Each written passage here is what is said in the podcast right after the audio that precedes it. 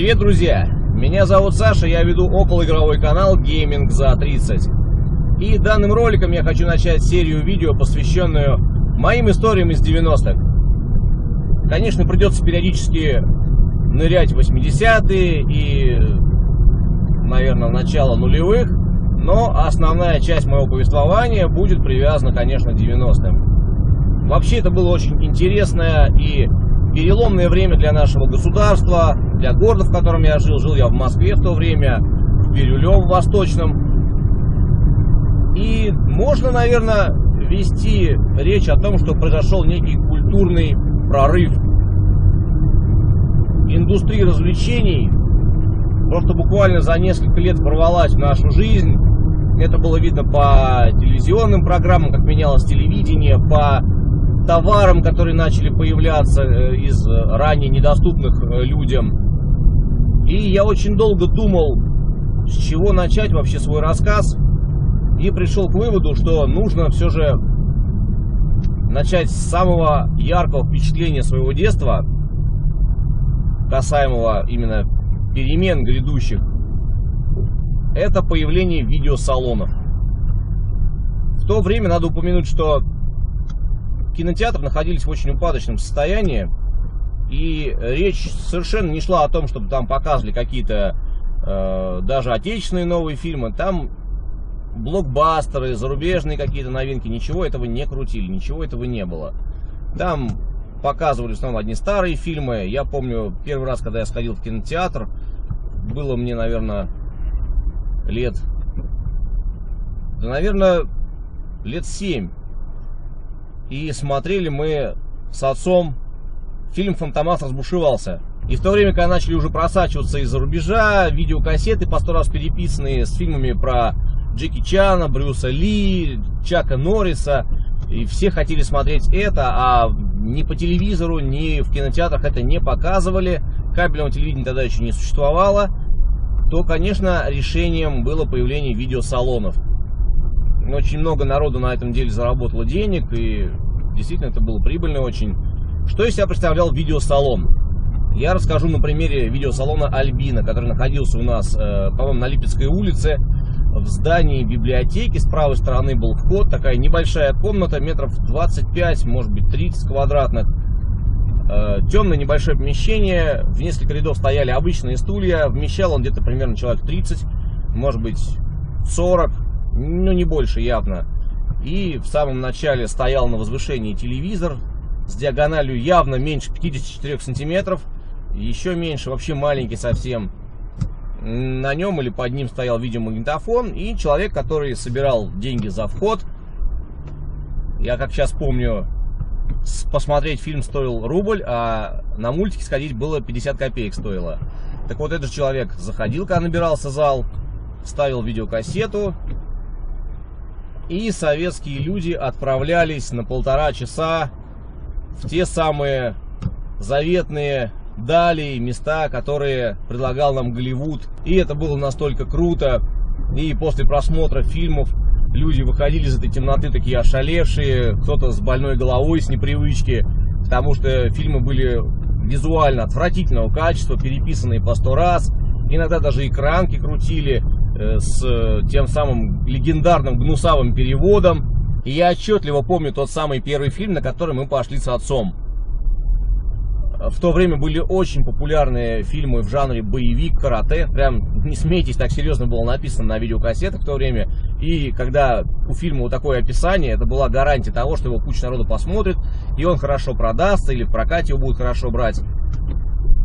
И фильм, э, на который мы пошли, назывался «Сумасшедшая миссия». Недалеко от моего дома э, находился большой универмаг, и там стояла доска с объявлениями, на которой в то время объявлений никто не клеил, а клеили афиши, так называемые, написанные тушью, иногда даже с картинками, э, на которых было написано расписание фильмов или мультиков, которые показывают нас в видеосалоне. И вот, собственно, стоял на определенное время стоял фильм «Сумасшедшая миссия», и было написано, что это боевик карате. И я такой, блин, пойдем, пойдем, сходим. В общем, затащил туда отца. Я думал, что там Джеки Чан снимается. Но снимался там какой-то незнакомый мне чувак. фильм этот можете вы найти без проблем. Их, оказывается, вообще 4 части, 4 э, или 3 части. Фильм оказался довольно интересный, прикольный, такой смешной, поржать, в общем. Э, но Джеки Чан или Брюса Ли я там не увидел, я по ним-то с ума сходил. Эффект от просмотра был, конечно, вообще не сравним ни с чем. Все эти трюки, э, драки и как все вообще было снято, вот этот гнусавый перевод, желтящая картинка видеофильма, потому что, ну, я уже говорил, там все было переснято по сотни раз, и это уже сильно отражалось на цвете воспроизведения. Боже, как же это было круто в то время. И потом уже с друзьями ходили на всякие разные популярные фильмы того времени, как «Не оступать и не сдаваться», «Хорошие парни носят черное», «Кикбоксер», «Отряд Дельта», «Терминатор первый», «Кобра», «Конан Варвар». Это просто, да и всех, наверное, не перечислишь. Конечно, потом впоследствии у большинства людей появились видеомагнитофоны, и появилось очень большое количество видеопрокатов, где можно было эти фильмы взять э, на несколько дней посмотреть домой, не, не быть привязанным к расписанию видеосалона. Появилось кабельное телевидение, где также по расписанию, по телевизору также э, в нашем районе стали показывать фильмы вот эти же популярные зарубежные. И эпоха видеосалонов довольно быстро закончилась. Но так или иначе оставила она, конечно, очень серьезный след. Люди в массовом, именно в массовом, а не в индивидуальном порядке э, знакомились с этой зарубежной культурой, с этим вот духом перемен, который просто витал в воздухе. Вообще в то время многие грезили именно Западом, Америкой, уехать, э, бросить все. Тут, наверное, даже не то, что прям патриотизм взял и кончился у людей, а просто люди устали от однообразия, хотелось разбавить свою серую жизнь чем-то. И, конечно, грядущие 90-е, они, казалось, давали просто безграничные возможности. Они действительно были. Но очень много людей воспользовалось этой свободой неправильно. Отсюда и хаос, и беспорядки, и стрёмные истории про лихие 90-е. Это же все не на пустом месте взялось. Но я хочу сказать, что на фоне очень такого серьезного негатива, который ну, ряд людей связывает именно с 90-ми, он действительно был. Это было очень интересное, действительно интересное и необычное время. Я запомнил его таким. Когда ходили в видеосалон с ребятами, с моими товарищами и э, выходили уже после просмотра какого-нибудь боевика, люди выползали, и ребята тоже такие все ошалевшие, и все начинали показывать друг другу карате, всякие эти удары такие, что типа ты посмотрел фильм и сразу овладел этими боевыми искусствами. Так было смешно смотреть, как дети там изображали из себя э, всяких э, героев вот этих фильмов, типа я Джеки Чан, ты Брюс Ли, давай там я тебя вызываю, и начинали драться так, используют эти вот все удары, которые видели на экране только что. Это было круто, и народ смотрел так с, с таким, знаете, ироничным одобрением на все это дело. И мужики взрослые такие, ну да, да, крутой фильм, такие похлопали друг друга по плечу, да, стоит того посмотреть, там надо еще сходить. Это было вообще, конечно, здорово. Сейчас это тот, тот же самый поход в кинотеатр превратился ну, в рутину в какую-то. Ну, вот фильм, ну вот надо сходить, ну вот да, есть впечатление. А тогда это было реально событие событие серьезного масштаба, про которое ты еще будешь рассказывать своим друзьям, соседям, э, товарищам по работе. Э, конечно, ну, еще раз повторюсь, сейчас это очень смешно выглядит, но тогда это реально было, это реально было очень круто. И бывало зачастую, что, кстати сказать, рубль-то сходить тоже это было не очень дешево, потому что тогда на рубль можно было ого-го сколько всего купить. Но бывали случаи, когда и зал набивался битком, и люди стояли еще в конце, то есть зал э, не мог принять больше народу, им приходилось ждать следующего сеанса, и порой даже переписывали эти, э, э, как это, се, ну, расписания, чтобы больше людей могло посмотреть. Также, наверное, благодаря этим самым фильмам зарубежным э, в 80-х, начало 90-х, э, с боевиками карате, а, было связано довольно большое количество открытых вообще по всему району, ну и, наверное, вообще по всей Москве и не только школам, где новоиспеченные сенсеи начинали обучать шкалеров, студентиков. В общем, несколько лет мы ходили в эту Альбину, а потом в том же самом здании, в котором она находилась, где была библиотека, а в подвале находилась качалка. И там однажды случился пожар. Скорее всего, подожгли, потому что... Ну, потому что 90-е были. И народ, всякая шпана в основном, лазили туда на пилище, вытаскивали туда всякое имущество, хозяин или хозяева, не знаю, то ли бросили это заведение, то ли, в общем, не стали туда лезть, в общем, что-то вытаскивать, спасать. И оттуда очень много и техники повытаскивали, в том числе, по-моему, достался Альбине, нашему видеосалону. И, по-моему, вот после этого как раз эпизода, ну, где-то так, в видеосалон мы ходить, собственно, и перестали. И вот, наверное, лично для меня он на этом и закончился. Я просто очень хорошо помню тот момент, когда был пожар, и мы гуляли с ребятами, и кто-то прибежал, говорит, Альбина там горит, или качалка горит. И вот мы тоже туда бросились, а народ там уже лазит из этого подвала, что-то вытаскивает, ой, вообще мрак был, конечно. Растащили, в общем, все имущество в видеосалонах. Я хочу заметить, люди вели себя очень, в общем, уважительно, и не было такого, знаете, как сейчас вот бывает в кино придешь, и какой-нибудь там сзади сядет остряк, и давай там комментировать все. В общем, э, в 90-е, 80-е в салонах такого не происходило. Я думаю, что если бы какой-нибудь товарищ появился бы и начал бы комментировать, его бы просто с переломными руками выкинули бы в окно. И было довольно много забавных всяких эпизодов уже после э, просмотра фильма, когда люди выходили такие все, э, знаете, Э, с таких вот взволнованных чувствах после э, под впечатлением от увиденного. И народ начинал там изображать из себя вот тоже это все карате, все дела, ломать там доски ходили, пытались, шифер. И, конечно, да, с посещением травмпунктов в некоторых случаях. Еще всякие смешные надписи на афишах появлялись. Помню, когда шел фильм с Биллом Пулманом э, «Космические яйца», и какой-то весельчак рядом со словом яйца приписал надпись карандашом Кинг-Конга. У меня еще был товарищ в детстве, он довольно часто посещал этот видеосалон или э, имел возможность где-то у знакомых, у родственников где-то дальних э, смотреть эти все фильмы зарубежные. И обладал он потрясающим даром красноречия, он так интересно все это рассказывал, пересказывал, привирал, конечно, что-то там со своей стороны, но в целом это были увлекательные истории, и было такое ощущение, как будто как будто сам реально этот фильм посмотрел. Он целую кучу фильмов э, зарубежных мне и моим товарищам пересказывал. Все сидели, слушав его, открыв рты. Это было так классно. Сейчас никто такой ерундой, конечно, не занимается. Э, зачем это делать? Можно прийти просто домой, скачать фильм в интернете.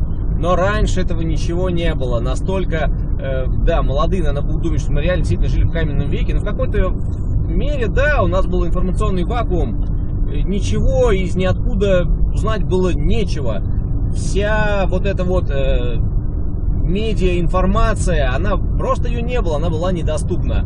И э, видеосалоны, видеопрокаты, э, это все, видеомагнитофоны, это все, в общем, было такое окно в мир, который нам, к сожалению, был настолько от нас далек, недоступен. И, конечно, все очень хотели иметь у себя дома видеомагнитофоны, все эти фильмы крутые, зарубежные, хиты, новинки. Фантастика очень хорошо заходила в то время. Ну, конечно, боевики, вот эти все боевик карате, кунг-фу. Их звали Костоломы.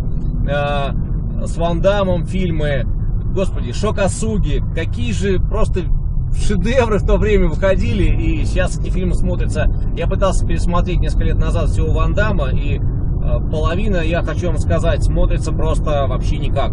Потому что, ну, время прошло действительно. Это все равно, что пытаться в первые 3D игрушки играть на компьютере или PlayStation. Конечно, какие-то игры реально нормально воспринимаются, но от каких-то графон просто рвет зрение. И то же самое с этими фильмами. Они кажутся какими-то тупыми, невозможно совершенно монтаж там плохой. Ну, все равно, то есть есть вещи, которые произвели на тебя впечатление, ты вот с этим ощущением живешь, и, наверное, знаете, даже, может, пересматривать не стоит, чтобы не портить впечатление о детстве, о юношестве, о тех самых годах, когда вот та самая атмосфера 90-х.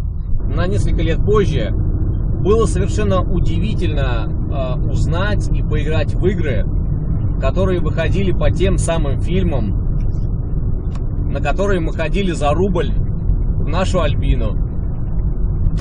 Когда начали появляться игрушки типа Терминатора второго, ну, на Денде, естественно, Сеги тогда никого не было. Ой, это было ощущение, конечно, что все, будущее оно настало, оно уже здесь. Сейчас, наверное, таких потрясений э, именно в плане технологий практически не, ну, их невозможно испытать. Потому что настолько сейчас развиты информационные технологии, люди знают обо всем, даже том, что еще не скоро выйдет. 80-е, 90-е это было недоступно. Были еще такие забавные моменты, когда я и друг мой детства Дима, э, мы ходили к этому видеосалону Альбина, даже когда не было денег, и терлись возле него в надежде что-нибудь там подсмотреть. Дело в том, что охранник иногда перед сеансом забывал дверь закрыть до конца. И маленькую щелочку было очень хорошо просматривался зал. И было хорошо видно сам телевизор, который был и так не очень большой, а издалека через щелку смотрелся прям прекрасно. И вот мы залипали там возле этой щелки, смотрели эти фильмы.